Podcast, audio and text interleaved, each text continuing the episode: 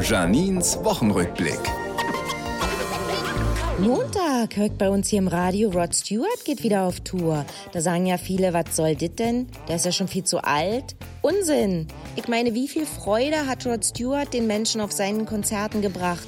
Wie viele Paare haben sich bei seinen Konzerten kennengelernt? Adam und Eva zum Beispiel. Dienstag war ich mit meiner Tochter rodeln. Das macht großen Spaß. Kann ich nur empfehlen.